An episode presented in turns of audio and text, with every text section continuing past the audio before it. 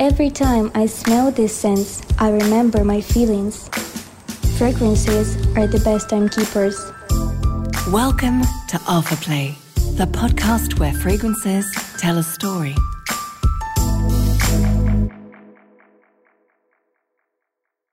Guerlain's signature would not be the same without what is known as the Guerlinade rose, bergamot, jasmine, tonka bean, iris, and vanilla are the house's six major ingredients. I am sitting next to Thierry Wasser, nose for Guerlain since 2008. Terry, how are you? I'm just terrific, thank you, especially after you gave us the Guerlinade recipe. Is that right? Did I get it right? hmm So, first of all, how would you describe this list of ingredients? I think uh, if you look at the old books of the formula, you see that Jacques Guerlain has a little tick, which was to use always those six materials together in different proportions, but they're more or less always in his fragrances. And since Jacques Guerlain was the most prolific perfumer in the house, he created more than 400 fragrances uh, during his realm. Uh, I think this signature became Guerlain's signature. So there is bergamot, iris, rose, jasmine, tonka bean, and vanilla in, guess what? All? Habit Rouge, for example. Aha. Because you That's say, your perfume. yes, but for example, it's a man's fragrance. And say, ah, but there is rose, there is jasmine. Yes, indeed. It depends of how you accommodate them, but this signature is in all the fragrances. Mm-hmm. And you know that I speak a lot and too much, so I'm going to give you an extra bonus for that.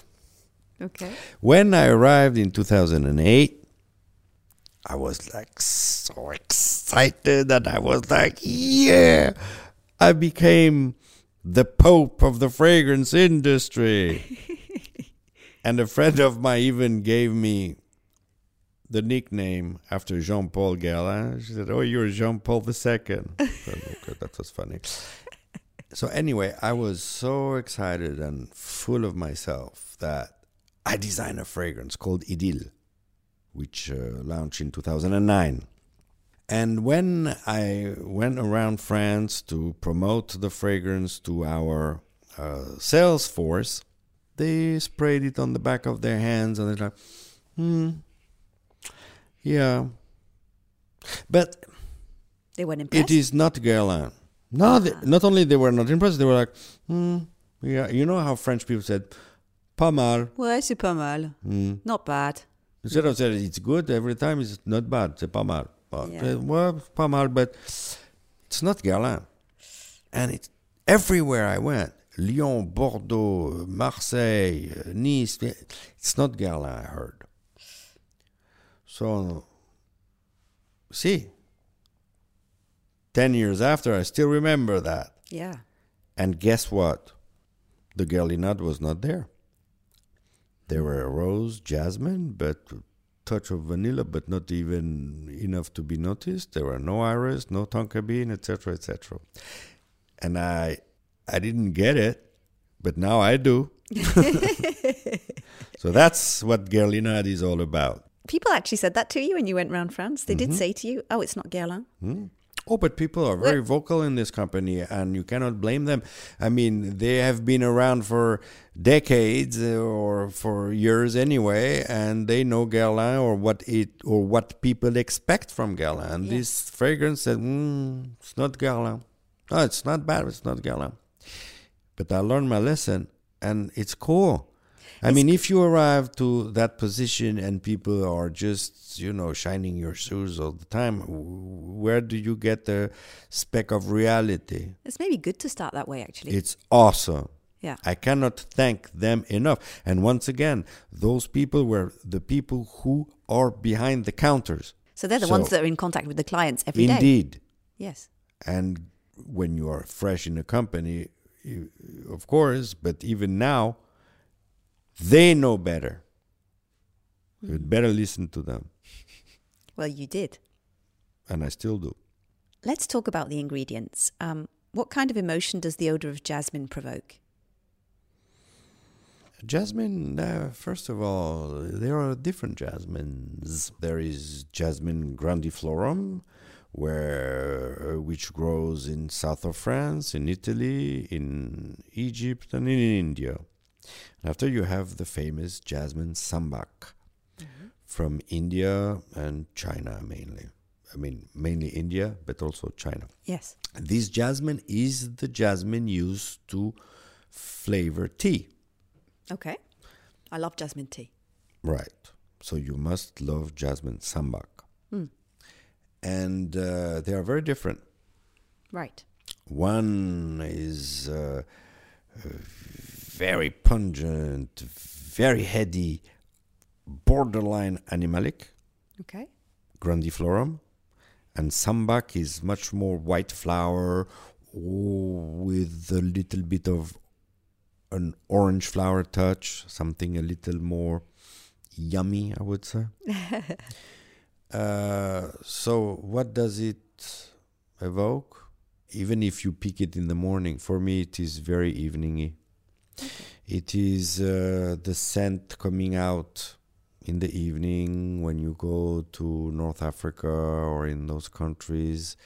The sun has uh, set and uh, those scents are coming out, and there is a little breeze, and that's jasmine. You describe it very well. I believe that you've said in the past that a Guerlain perfume is not a Guerlain perfume if there's no vanilla. I did say that, but I think I don't own the copyright for that. I think uh, Jean Paul Guerlain did that uh, before me, and I'm sure his grandpa did the same thing because he fell into vanilla when he created Shalimar, Hmm. for example. Is it very present in most of the uh, magic formula? It varies. Yes. It, you know, eh, once again, here there are no rules, but the, the rule is that there are no rules, but there is an exception, which is the Guerlinade. Yes, of course. But the amount of it, no. I mean, it's prominent in Shalimar. It is pretty uh, much there in uh, Habit Rouge. yeah. To me, Habit Rouge is the offspring of Shalimar. I think uh, Mama Shalimar and the kid is Habit Rouge. There is something there. But uh, so vanilla is there. But uh, no, but what is vanilla? Vanilla, first of all, it's the fruit of an orchid. Hmm. Okay. Already you see that it's very glamorous. Noble. Glamorous. Glamorous. Okay. There is nothing blue blood about that. I mean, come on. It's glamorous. Well, it's chic an orchid kind of thing as well. Yes, it is. Hmm. But you can be chic, chic and be. Uh, Without being noble. Yes, you can. Yeah. You have the right vocabulary. I don't know, honey. Louise, come on. but there is a distinction. Sure. Uh, so it's a fruit of an orchid, and when you smell mm, the vanilla, it is a scent close to the skin. It is a scent you want to hug. It's a scent you don't want to leave. It's your mom. It is a maternity. It is. And I used it in Mon Guerlain exactly as a symbol, not only on femininity, but maternity. Because of this smell that you want to hug and never let go. So that's vanilla. When I think of bergamot, I instantly think of Earl Grey tea. hmm Um, it's part of your palate, of course. And what does bergamot bring to a perfume? It's a citrus, so it is fresh, it's vibrant, it is expansive, uh, it is diffusive, and it is joy, it is happiness, it is bright, but it is not as citric as a lemon. It doesn't have that twang, asperity, or sharpness. Bergamot is round and happy. Let's move on to the tonka bean because I'm not really sure what it looks or smells like actually. Can you explain? So tonka bean is a bean. Yes. So I can imagine the bean. is- I've got the bean. I'm visualizing it. is a bean, uh, like an actually an almond Yes. into a shell, Mm-hmm. And that is in a fruit, and this fruit Is on a tree. is on a tree, and this tree grows in the Amazon. In, in the Amazonian forest, so you can find it in Brazil or in Venezuela, and um it uh, grows deep into the forest. So when you do go visit the communities, we work with four communities who uh, gather the fruit uh, in Venezuela. So you have to hop in a little plane to Ciudad Bolivar in the south of uh, Venezuela. Then you drive for hours. Don't ask me how many, but it's so long. It you go every year? on. Hmm? Every year you go? No, well, uh, because uh, and especially unfortunately now the political uh, events don't allow me to, to go. Yes. But uh, so no, you go to meet the communities, and uh, remember, I was there with one of our L'Art et la Matière fragrance, uh, Tonka Impériale, because every time I go to visit people, I I demonstrate what I do with what they do Yes. and they were like so funny because they sprit the, the Tonka Impériale and they were like, ay, me gusta la colonia, que bonita la colonia. And I said, okay, good. they were very fun. So anyway, you drive for hours and after there is no more roads anymore. So you have to take the riverboat. Ah. So you get really deep in there and you meet those uh, communities. And uh, it's a hard work because they have to get into the forest for months just to get those fruits. And imagine the snakes, the giant ants, the monstrous tarantulas, spiders, and stuff. It's very dangerous Yes. and they sleep in the, jungle. In trees, in like hammocks? No, Tents? they were like tents, yeah. So it's very dangerous. Hmm. And they gather those fruits, and after they open them, they crack the nut, and they get the almond out, and they dry the almond. Uh, You see, the work you need. So it comes uh, in France where it is extracted uh, at Robertet in Grasse. Yes. So they are like big almonds, all wrinkled, very wrinkly. But when you break one of those almonds, it smells like a pastry. It is soft, but not like vanilla.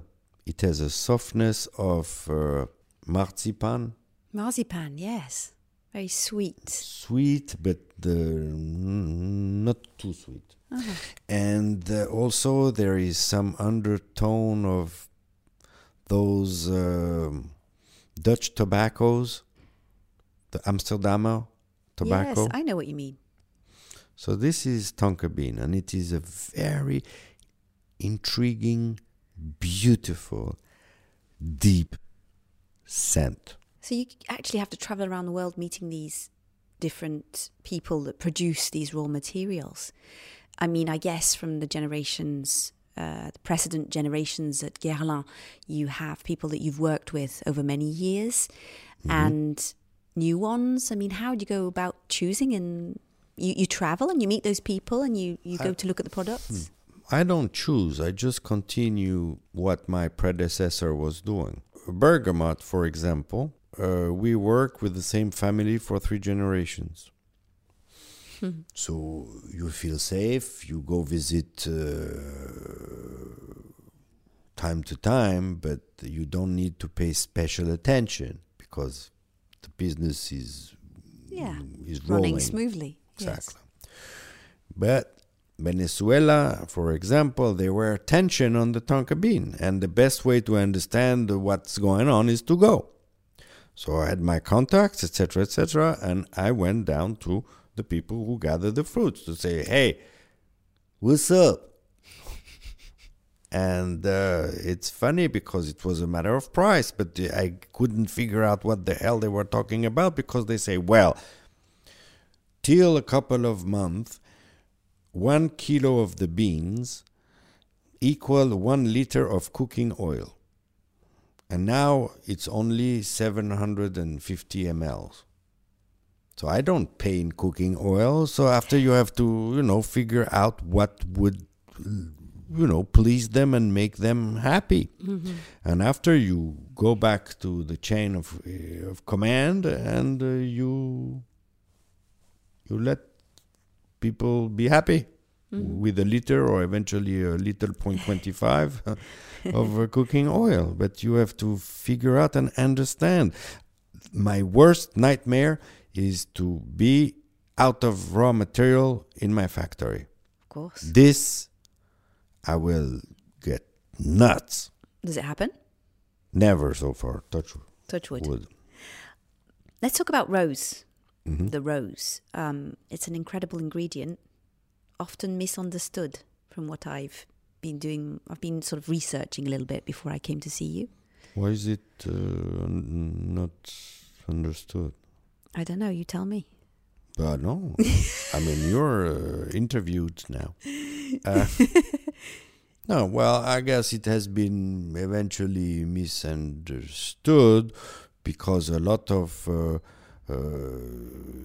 cheap synthetic roses have been used in uh, home fragrance or That's in it. stuff like that. So Yeah. people said, "Rose, it smells like my uh, air freshener." Mm. Well, excuse me.